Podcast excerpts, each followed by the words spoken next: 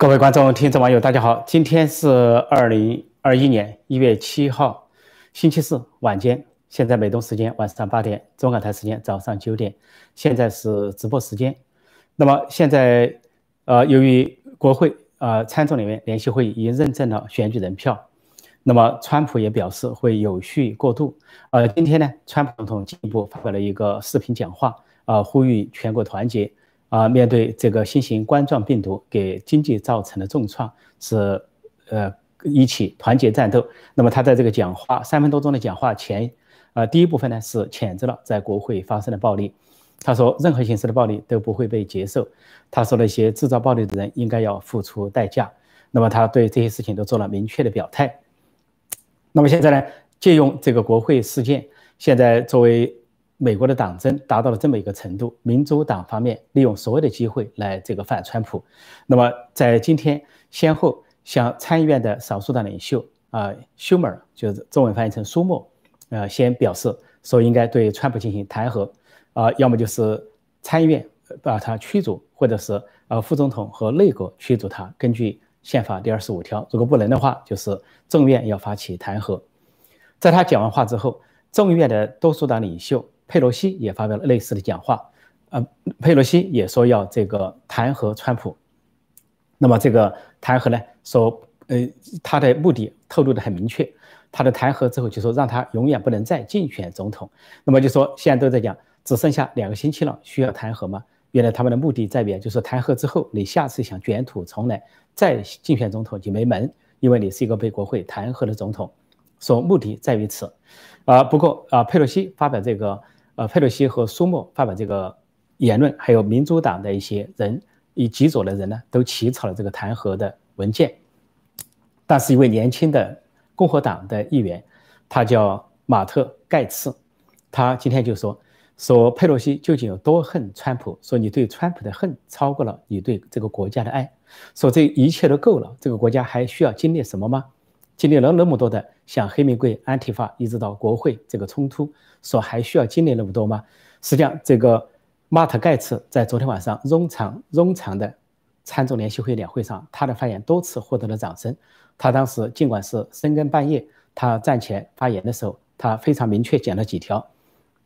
他说，根据他所得到的信息，国会的这个冲击不简单。他说有极左的暴力安提法分子混在其中，啊，趁机捣乱。另外，他还提到说，今天你们民主党人就不说要削减对警察的拨款了吗？因为在黑玫瑰运动兴起之后，民主党左派一直说要削减警察、削减对警察的拨款。现在你们说不说？他这句话说出来的时候，全场一片掌声，因为打到了民主党的痛处。当民主党本身失去了警察的保护之后，哇哇大叫；但是当呃城市和各地的州失去了这个警察的时候，他们并不哇哇大叫，还觉得警察。是应该削减警察的经费，应该削减，还是说黑命贵是值得支持的。本来黑命贵做个运动，就说，呃，the Black Lives Matter，这个黑人的命也是命，本来作为一个价值选项，一个运动无可厚非。但是引发大规模的打砸抢，那是值得谴责。所以这个呃年轻的议员，三十八岁的马特盖茨，不仅在昨天晚上有字句铿锵的发言，而且今天呢，也是可以说强有力的回应了这个。佩洛西的这些说法，那么另外呢，在呃民主党的这个进攻下，左派的媒体和主流媒体都疯狂的造势，把这个国会山的事情啊造得比天还要大，那简直是好像仿如地球都爆炸了，整个世界都炸开了，不得了的一件事情。但是以前比这个严重的多的暴力，比如说是在去年夏天，在明尼苏达州和在威斯康星州，后来在纽约等地都蔓延的黑玫瑰运动带来的打砸抢。大规模的砸商店，大规模的在街上打人、追打人，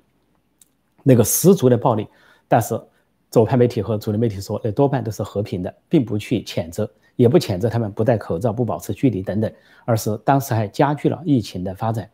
当时的佩洛西他们也没有去用力的谴责，啊，甚至呢就在国会表演下跪来说向这些人致敬，双重标准，双重标准。那么这一回为什么把国会的事造得这么大？是因为触及到了有权有势的人，触及到利益集团。因为国会是两党议员、参众议员，他们都有权利。因为他们呢，权力大到什么程度？因为美国三权分立，行政、司法、立法三权，司法是最高法院，呃，立法就是国会参众两院，行政呢是啊，川普所领导的执政当局。这个立法会啊，这个国会权力大到什么地步呢？他可以罢免总统，他可以弹劾总统，啊，他可以这个否决总统的提案等等，那么还可以发布一些啊一些通过一些法案，所以他权力非常大。所以尤其这些人昨天受到了惊吓，他们有几个小时被迫躲起来，因为有人冲进了国会山庄，躲起来说他们受到惊吓之后，他们自身的。生命受到了威胁，自身的安全受到了威胁，然后他们勃然大怒。而在这个国会山庄里边，这些建制派的人互相还有一种讲义气的气氛在里边，长期的共事，不分党派，共和党也好，民主的经常在那里议事，就说这个呃时天长日久也建立了一些感情友情。那么在里边有一个同仇敌忾，同仇敌忾里面有一种义气，互相讲义气，我同情你，你同情我，我跟你打气，你给我打气，而全都是非常有权势的人，一百个参议员啊，四百多个众议员，四百三十五个众议员都很有权势。那么他们一发声就不得了，那他们一发生，地球都要抖三抖，更不用说国会山抖三抖。所以呢，这个左派媒体正趁势的造势，说左派媒体是啊，原来是造势反川普，后来有这个专门的。替拜登家族掩盖，现在又集体的造势来对国会山庄大吵大闹，那闹到了这个程度，那国会山庄究竟怎么样呢？那么有四个人死亡，都是手无寸铁的平民，他们是进入了国会山庄，而没有一个警察死亡，呃，警察呢有人受伤，但是射杀他们的是警察，这是一个。第二个，国会山为什么警力不够？那是不是跟民主党黑民国运动左派所说的要削减警察、削减警察的这个经费有关？呃，但是马特盖茨还揭露说，这里面有一些啊传言的一些阴谋，说他去国会山这次开会的时候，就有人叫他不要离开国会山，说有安提法的人要捣乱，然后叫他又呃留在办公室不要乱走，说这个国国会山不一定安全。但是即便是这样，如果是这样，那么国会山就应该有足够的警力才对啊。那这个国会自己有领导能力，国会有他的自己的警察，那应该足够的警力，不够的话，他应该向啊政府。呃，包括华盛顿，包括联邦政府申请，但是都没有，仿突仿佛呢形同虚设。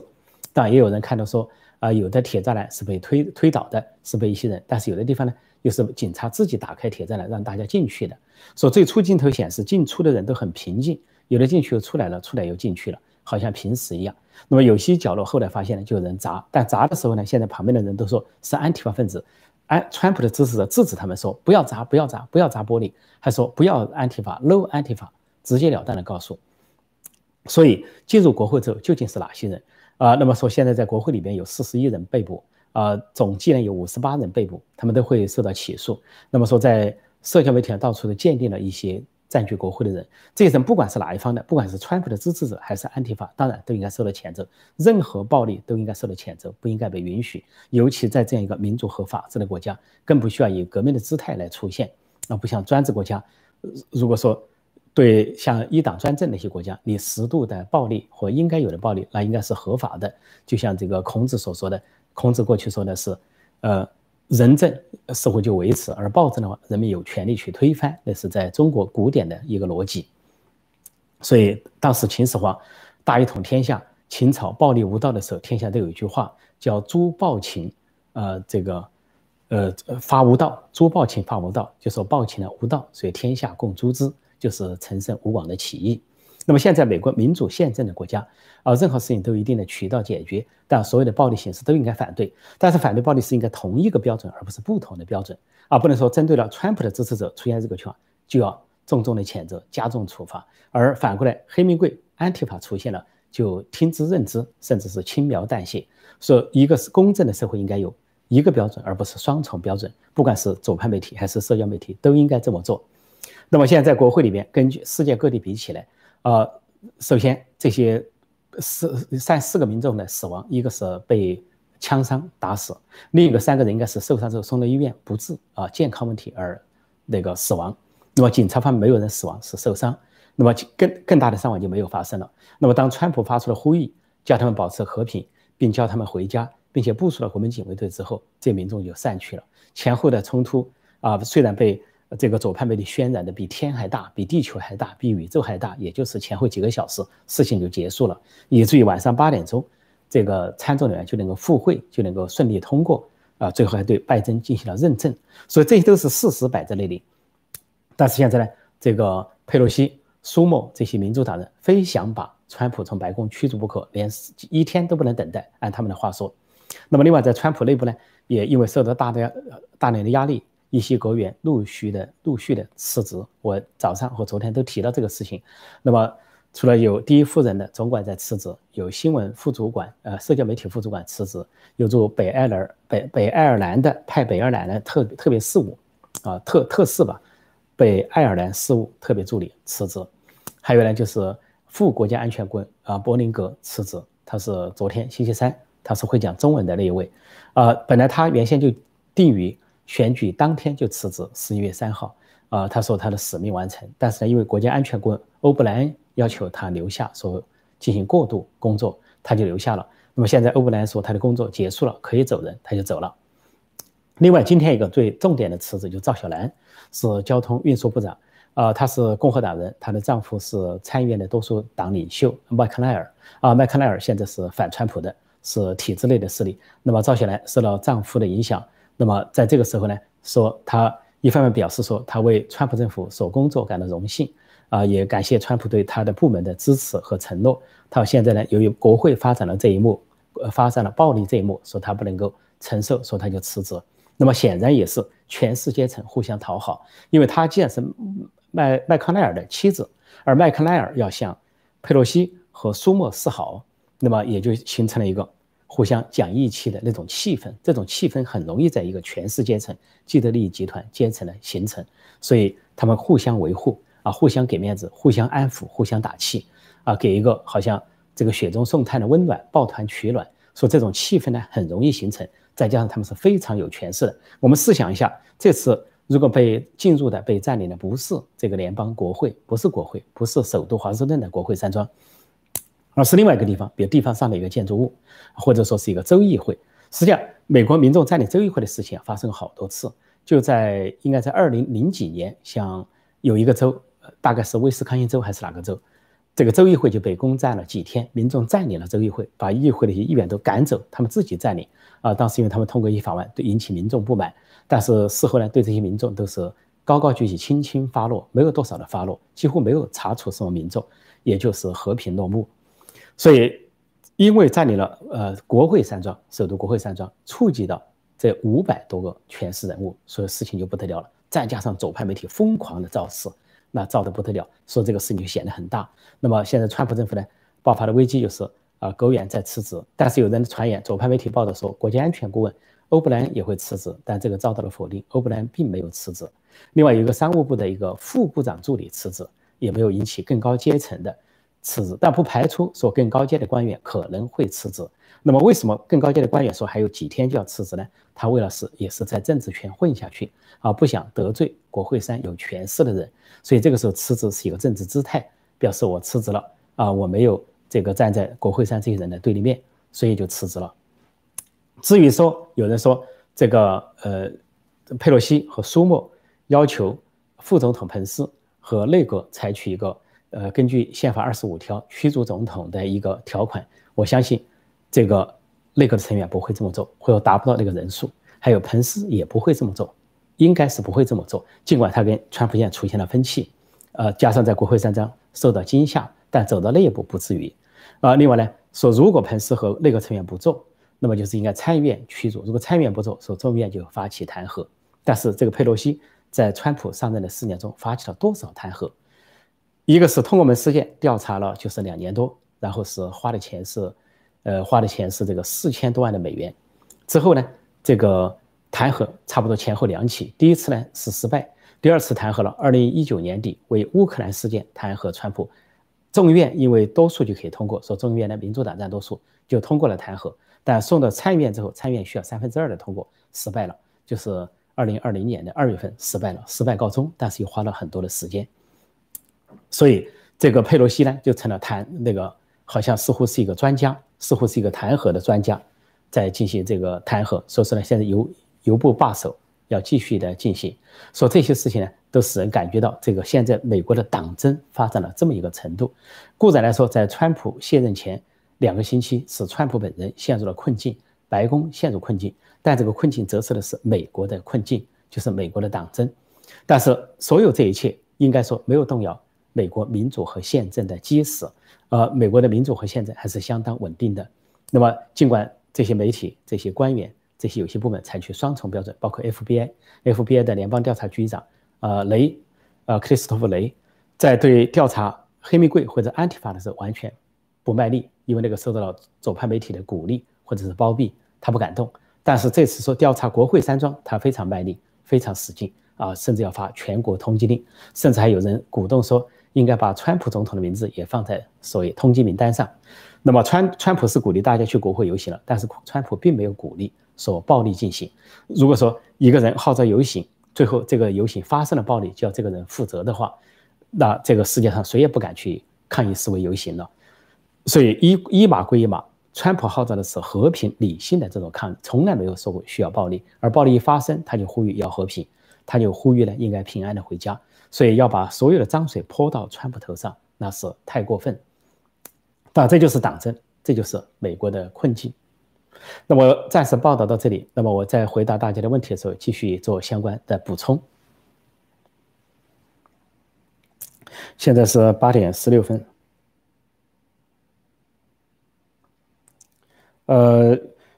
这个对，关于国会山呢，还有就是有人说昨天是不是有 FBI 持长枪到国会山？当然，呃，昨天呃，除了有警察出动，有国民警卫队出动，还有 FBI 联邦调查局的人出动，是便衣呃警探都出动了，还有司法部的人都出动了。那么当然他们都会带武器。啊，现在呢，国会山的警察呃首脑辞职了啊，因为他保卫保卫国会山不利，他要辞职了。另外辞职的还有一些跟国会山相关的一些。啊，一一些警察，比如说那个没有守住门的，大概这样一些警官吧，大概是有辞职，就是引咎辞职，在国会的压力下。那么现在民主党还不依不饶，发动了全面的反攻，还说这些共和党人挑战选举人票的共和党人要对这个负责，说要在国会里面对他们进行谴责或者怎么样。所以这也是党争的一部分，因为民主党人应该自己很清楚，在黑名贵安提法的事事件背后究竟是怎么表态的，做了什么。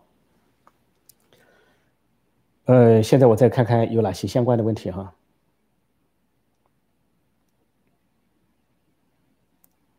嗯，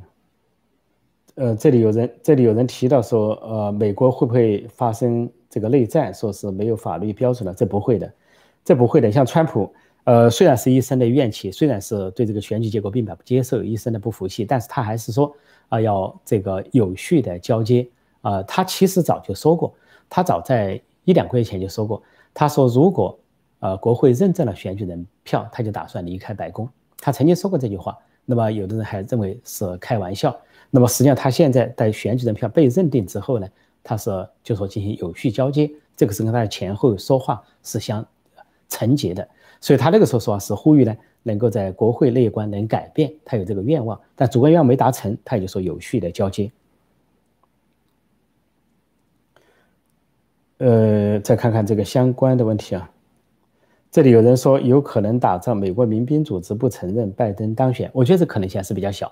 呃，当然是这个民间，呃，应该说一半或者说是多半的民众都不接收拜登啊。但是我说过，由于美国是一个相当稳健的民主和宪政的国家，两百多年历史上只有一场内战，那就是当时有十三个有南南部联邦脱离。脱离的时候才发生了战争，那是为了一个统一的国家所进行的战争，当时还涉及到解放黑奴这些主题。那么在这之前，在这之后，美国都相当的安宁。那么最早美国建国的时候是独立战争，那是因为是当时是北美地区啊，都是欧洲各国的殖民地，包括英国的、法国的、这个呃西班牙的等等，都从那边来的移民，而这些移民后来要组成自己的国家，就发起了独立战争。所以呢，这个在。打败了英国之后呢，美国获得了独立，啊，美也其实这些人也是来自于英国，来自于很多北美呃欧洲的人，只说来到这里的移民，他们建立了独立的国家，打败了他们的宗主国，打败了宗主国的控制啊，切断了宗主国的控制，成为独立的国家，以国与国之间的地位来平等，他们作为开创者另建了国家，所以这个独立战争，那独立战争之后，一七七六年建国之后，只有一场内战。两百两三百年只有这一场内战，所以在世界历史上恐怕都是非常少见的。我们都知道，英国、法国、德国这些到非常近代都还有内部的这些战争或者是内乱等等。那更不用说中国、俄罗斯这些广大的国家都有说美国是长期的和平、长期的民主和宪政，这是在世界上是垂范的。所以要说启动战争和这个方式，应该说可能性不大，应该局势会逐渐平定下来。呃，现在最重要的是民主党不要再发起党争，而左派媒体啊不要再搞双重标准，他们都是应该反思的。呃，我昨天就说了，发生这一切，左派媒体不需要反思吗？你的。单方面的包庇拜登，单方面的反川普，达到狂热程度，还有社交媒体不应该反思吗？单方面的封锁别人的消息，说这些单方面的做法就激起了怒火，激起了仇恨，激起了对立，就是划开了美国的鸿沟。说这些如果真正为了美国团结，为了美国好的这些左派媒体，这些高科技公司是应该反思，还包括民主党这些人还在热衷于党争，或者是用仇恨来掌控自己情绪的人都应该反思。但是我相信美国仍然会这个安定下来，走向一个和平。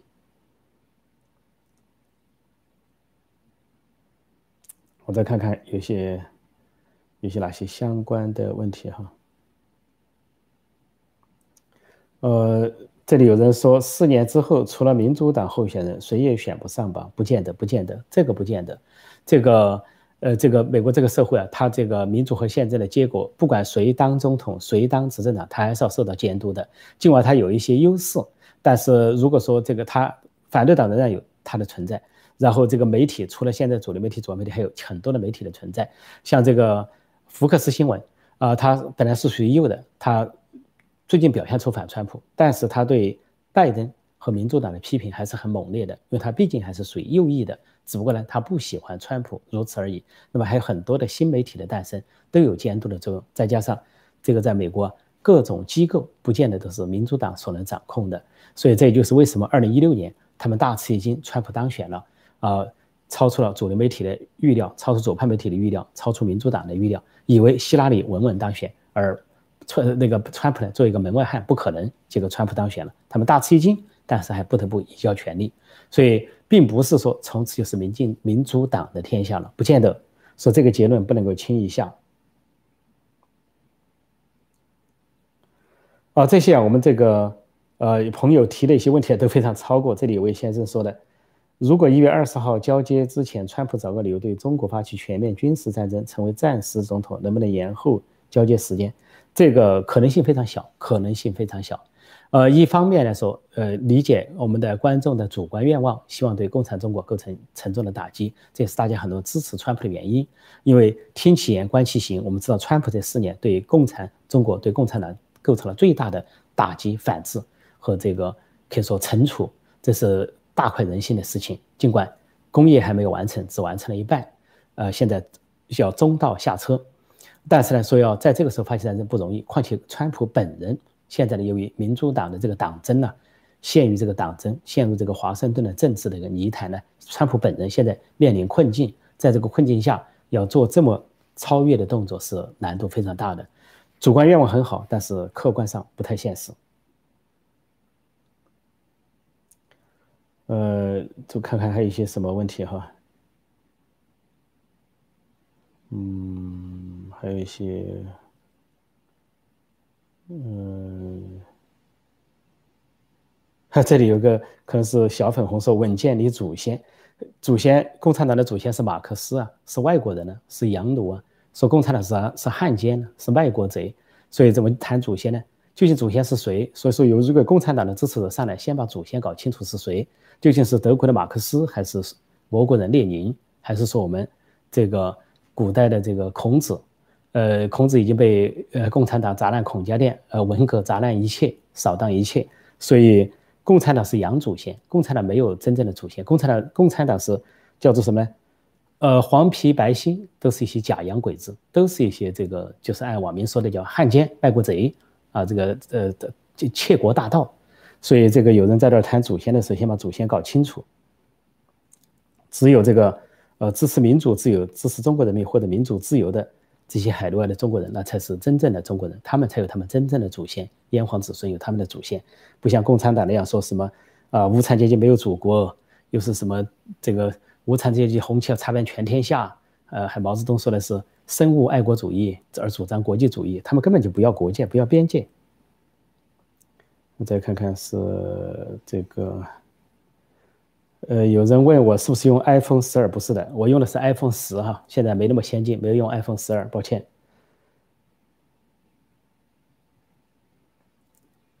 呃，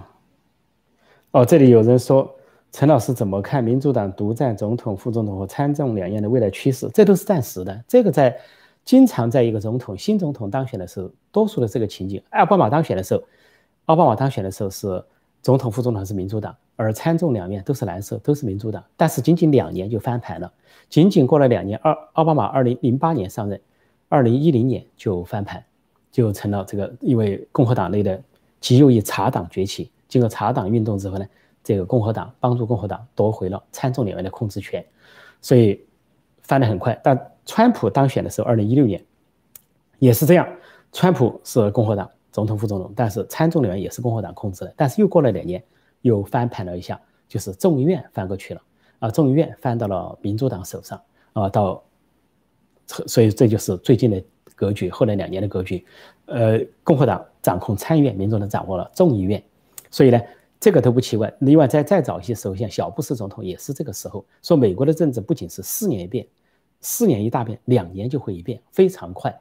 不像在中国那边，有些领导人执政了八年，还在叫巩固权力，好像才开始一样。在美国八年早就下去了，你看现在做四年就要走人，所以美国的政治非常快。美国政治不是以年算，简直就是以月算、以天算的。所以我们就看到川普在执政的四年中，为什么内政外交这么的有效率？就他一个企业家是高度高效率的工作，所以以至于呢，就说每一天都发生一些事情，每一天都看到对推出对中共的制裁或者打击，每一天都看到这些。啊，这个国内的经济或者是应对疫情的这些措施的出台，一会儿听到了海军医疗船了，一会儿听到了呼吸机了，一会儿听到了疫苗了，非常快。说美国的这个整个发展是非常快的，所以在这样的情况下呢，大家不要担心，说目前民主党掌控，这不是这是偶然的，这是临时的，这不是长久的。而美国的选民是非常挑剔的，非常挑剔，对执政者非常挑剔，只要你有任何的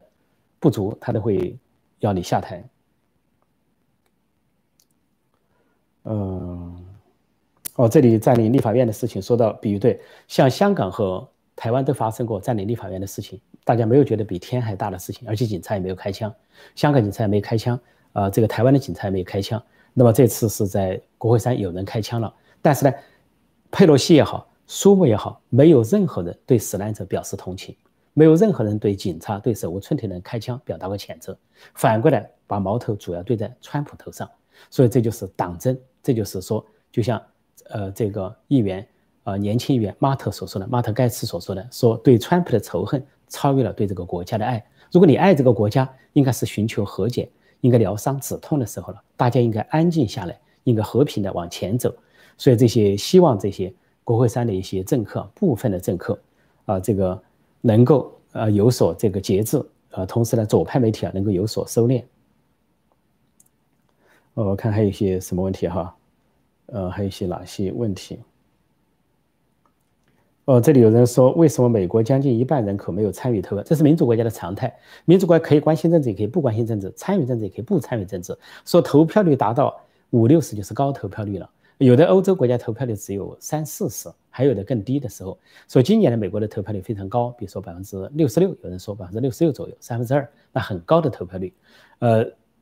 所以呢，这个还有当有达到百分之七十呢，就更高。所以并不是所有人都会参加投票，这就是民主国家的这个自由。自由不仅有选举权，有被选举权，你还可以放弃你的选举权、被选举权。说这个不需要大惊小怪。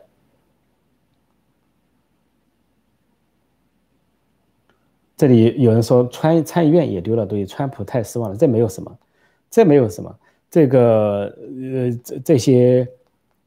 参议院是细微之差，也就是差不多就是一票之差吧。就是说现在五十对五十，那么就算民主党那个贺锦丽当参议长，呃，再去表决的多一票，就如此而已，也不是那么的那个惨，啊，也不是输的那么惨。但是以前当这个，呃，这个这个奥巴马或者是川普上台的时候，都是一边倒的一个一个胜利，一边倒的胜利。这次拜登阵营民主党并没有取得一边倒的胜利，所以他们自己都感到很沮丧。就没有想到，他们以为说蓝色浪潮什么席卷啊，压倒性的胜利并没有出现。我再看看，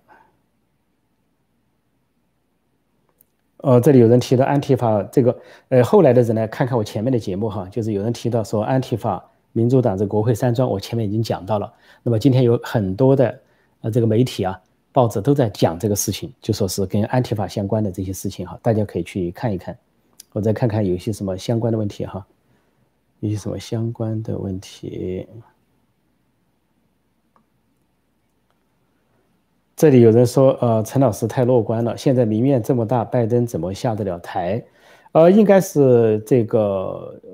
问题不是那么大吧？当然，民众肯定会抗议。就像昨天的抗议，不仅在首都华盛顿有，实际上在十七个州的州议会前都发生了大规模的抗议。而过去连续周末啊，都有五十个州都有不断的声援川普的这些民众的啊游行示威和集会。所以，即便是拜登上台。这些事情还会发生，但是说发生到什么程度，是不是说愤怒到啊互互相不能容忍的程度啊，说不下不了台的地步也不至于。但是拜登他必须兢兢这战战兢兢、诚惶诚恐啊，谦卑的老实的做人。如果说他在内政上、外交上有这个不不佳的表现，比如内政没效率啊，外交呢这个是绥靖主义或者是亲共，那肯定会受到监督、制衡和批判。所以呢。不担心说拜登上去他就可以这个胡作非为啊，或者说是为所欲为。毕竟支持他的人连一半都不到。尽管数据上有那么一些东西，但是总体来说，美国的人口是三亿多，美国的人口是三亿多。呃，这个再看看有些哪些问题哈。哦，这里有人说如何回应华春莹对美国的嘲笑。呃，这个今天早上我是已经在我的一个节目中，在一个录播节目一个呃新闻评述啊，实时评论中已经讲了华春莹的评论了，华春莹的回应。今天早上，呃，讲的是那个美美国国会认证了拜登，川普表达了呃移交权利，而中共呢有一些特殊的回应。不过可以再讲一下，中共国内呢现在是大吵大做，他跟着这个美国的左派媒体起舞啊。中共的这个报纸全部出动，《人民日报》、新华社、环球时报、中央电视台全面出动，大肆炒作美国国会山的事情。炒作有两个要点，一个要点就是企图跟香港的事情进行对比，说香港的这个抗议者冲进了立法会啊，就说是中共叫暴徒，而美国没说暴徒，所以呃，当时这个呃呃佩洛西啊说香港的抗争者是美丽的风景线，是讲的抗争，呃佩洛西也没有说。那个暴力要有暴力，就指的是美丽风景线，并不是那个意思，是中共故意嫁接的。那么，他把这个嫁接了，其实完全不一样。香港那边是在争取一个基本的民主制度，争取普选是有和没的问题，而那个因果关系是来自于中共那边的。中共造成了那个局面之后，香港人民的抗争。香港人在六月九号一百万人游行，和和平理性非暴力；六月十六号两百万人游行，和平理性非暴力。连一个渣垃圾都不剩下，走的时候街道都干干净净。但是因为中共出动恶警、报警呢，啊，这个大发这个催泪瓦斯、催泪弹，香港整个弥漫，而且对民众是乱殴打、乱打、乱追，才导致了民众出现了勇武抗争的情况。而且开始的情况还有些可疑，有人砸这个立法会大门的门的时候，发现里边是空城计，警察根本不在，不设防，就是一个圈套。随后又发生了元朗事件，啊，白衣人。中共支持的黑社会流氓攻击香港人平民，说这才激发了勇武抗争，就正当防卫自卫环境，跟美国这个不一样。美国是有民主有宪政，但是由于左派媒体的封锁，由于这个呃这个官僚阶层体制内建制派像法院这些高高在上的傲慢，导致民众的愤怒和怒火。因为我说这是两个美国，一个是建制派的美国是反川普的，一个是民间的美国是支持川普的。这两个美国发生了冲突，终于在一月六号国会山爆发了这一场冲突。再加上有一些人在里面，呃，可能是极左的安提法分子捣乱，造成这么一些结果。所以呢，这些这个事情跟香港的事情完全不能类比。中共宣传媒体第二个要点就趁机说啊，美国民主不行了啊，还是中国的社会主义制度好。这个已经受到中国网民有觉悟的网民的嘲讽，说人家美国民众还有游行示威集会的这个权利。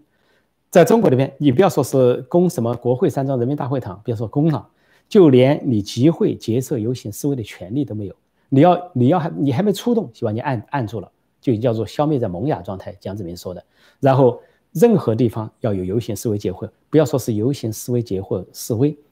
就是你批评一句政府，都给你扣一个扰乱社会秩序罪。就像张展，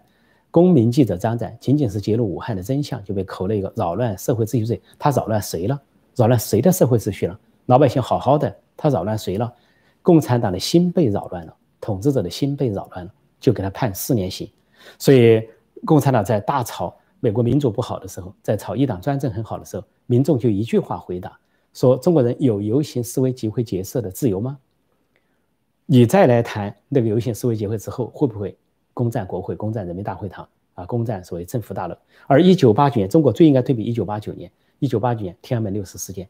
老百姓没有占个一，没有去挑战任何的政府大楼，没有去冲击任何的政府机关，没有占领任何政府机关，就在天安门广场，就在公众的大道上，而且整个秩序井然。但是中国派出的是正规军二十多万，机枪、坦克去碾压、去扫射，说那个才值得比较。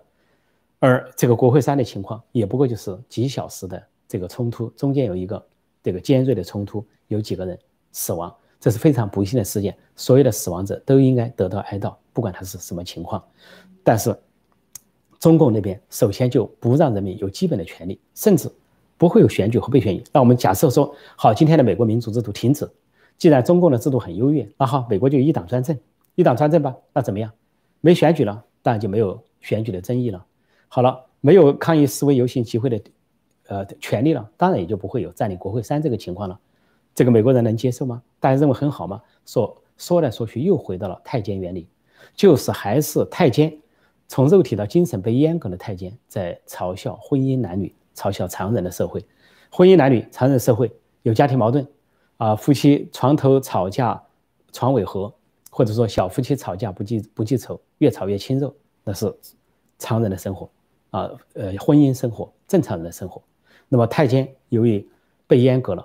身体被阉割了，精神被阉割了。像今天在国内的这个小粉红五毛党自干五，精神上被阉割了。他不理解民主，说中国人趁机宣传。而中国内部党员官员大部分也被阉割了。他们呢，不要说是民众没有权利，他们自己也没有权利。他们居然不能够选党和国家最高领导人，而那个人执政四五年不够，两届不够。还要长期执政、终身执政，他们一点办法都没有。所以呢，这些人都是被阉割的。所以在那样的情况下，起哄来嘲笑美国的民主，所以归根到底还是两个字：太监。太监心理，只要理解了太监和太监心理，理解呃中国的党媒党报，那就是一目了然。现在的时间是八点三十七，我再回答一个问题，我们今天就暂停吧。这个我看还有什么相关的问题哈？说我这个屏幕上写个。叫冷静看待美国政治，就现今年的大选的确是出现大量的纷争，那么也呃这个川普的支持者呃或者叫川粉的民众啊，也是感到很伤心、很失望、很痛心、很痛苦，甚至很难过。呃，听到说昨天晚上很多人彻夜难眠，说我做这个直播呢，也希望起到一个呃心理疗伤的作用啊，大家呢同是天涯沦落人，相这个相逢何必曾相识，这个地方比喻的是大家都是川普的支持者。啊，都是美国民主宪政的支持者，都是美国梦、美国价值，啊，有这个家庭价值、有宗教价值等广泛的传统价值的支持者，普世价值的支持者。所以在这个时候，我们很难过，心情很沉重，这可以理解。我希望呢，这个川普的支持者或者叫川粉的人们都不要这个灰心失望，对美国民主和宪政仍然要保持信心，呃，相信美国的民主和宪政能够翻过这一页，能够呢迎来一个坦途。所以呢。大大家有这个难过哈，有这个心情都可以诉说出来，诉说出来会好一些。说我这个平台也提供大家来诉说、抒发自己的难过，抒发自己的忧郁、自己的这个沉重、自己的失望。我们失望，但不要绝望。啊，这个呃，就像我们这个乐观但要谨慎乐观一样。所以面对这些事情呢，就说两种结果：淡定的、冷静的去面对，呃。这有民主和宪政，尽管有些缺陷不足，但是总比没有好，总比这个中国那边的零或者负数、零民主、这个负数的自由，还有北朝鲜那样的负数的国家要好得多。所以还是要珍惜，要维护美国，不管是国内外的中国人、国内外的华人呢，世界上的人，还是维护美国的民主和宪政。我再看还有哪些问题哈，呃。呃，看看跟大选相关的这些问题。大选，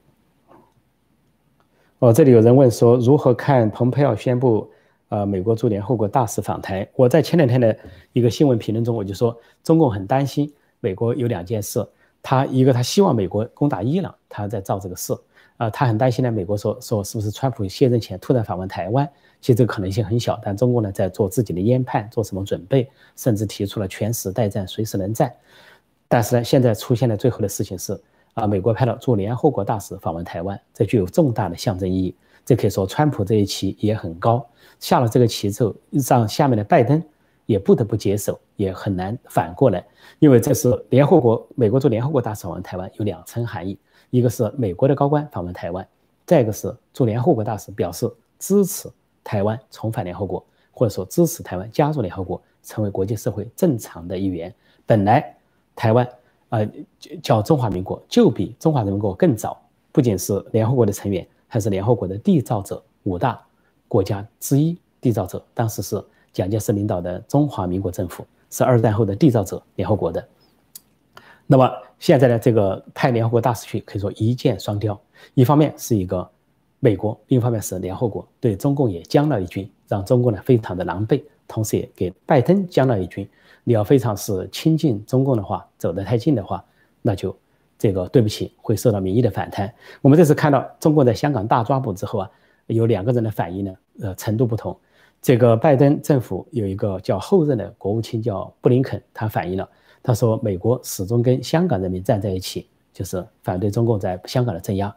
但是蓬佩奥怎么讲？国务卿蓬佩奥说，谴责中国在香港的大逮捕，尤其对那位美国人叫关尚义啊，将关尚义的逮捕。他说，呃，美国。要这个对美国在考虑要对实施逮捕的人进行制裁，就很具体，谁在逮捕关上义，谁支持了这件事情，谁是执行者，美国要保护自己的公民，要对他进行制裁，这就是目前看来拜登阵营没有讲出的硬话，但是川普阵营就可以放出这样的硬话，这就是为什么过去四年国内外的中国人向往民主自由、捍卫普世价值的中国人非常支持川普的原因，也就是为什么。这个在海外的华人中，百分之七十支持川普，而民运界可以说百分之九十五的支持川普，是达到这么的高度。所以这就是我们说听其言观其行，重在观其行，而不是听其言。希望拜登当局他如果执政的话，也不仅仅是有语言，而应该有行动。因为语言我们是知道的，美国也好，欧洲也好，都会表态去谴责中共。但是行动呢，能不能拿出行动去反制中共、反制共产中国，这才是非常重要的。我看到其他相关的问题呢比较重复哈，那么我今天就可以暂时谈到这里。呃，这个，呃，我看有没有什么这个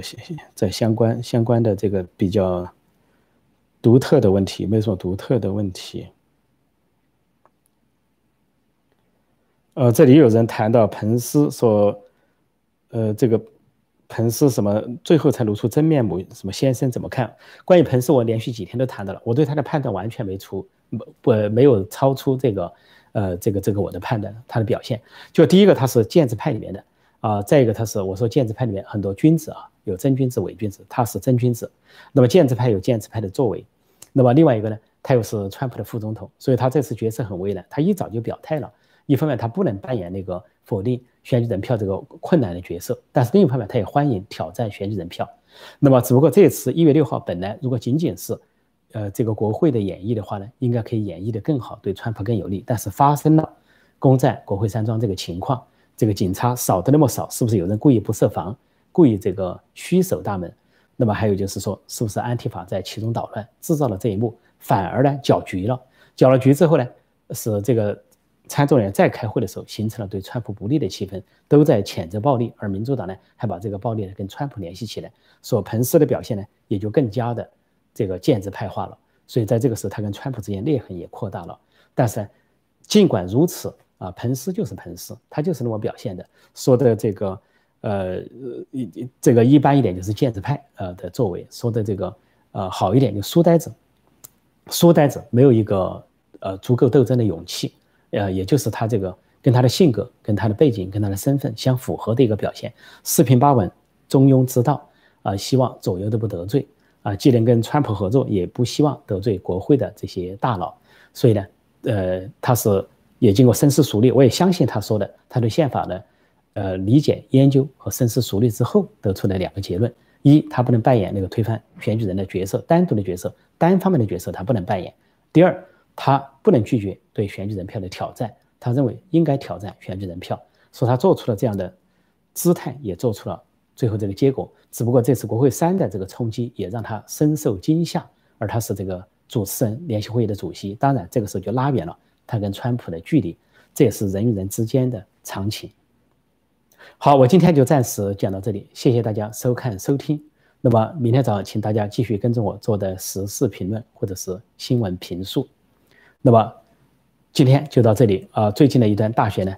到此呢，呃，基本上告一段落，大局基本上是明朗。那么接下来呢，啊，是直播的时间，就看如果要直播的话，基本上是晚上八点左右会提前预告；如果没有直播的话呢，如果那天没有特别的大事发生，也可能不直播。啊，但是呢，会继续跟进其他重大的新闻，中国的、美国的、中美关系的和国际的新闻，继续跟广大观众呢这个交流互动和这个问答。好，谢谢大家，希望大家有一个啊平安的一天，一颗平安的心。谢谢，再见。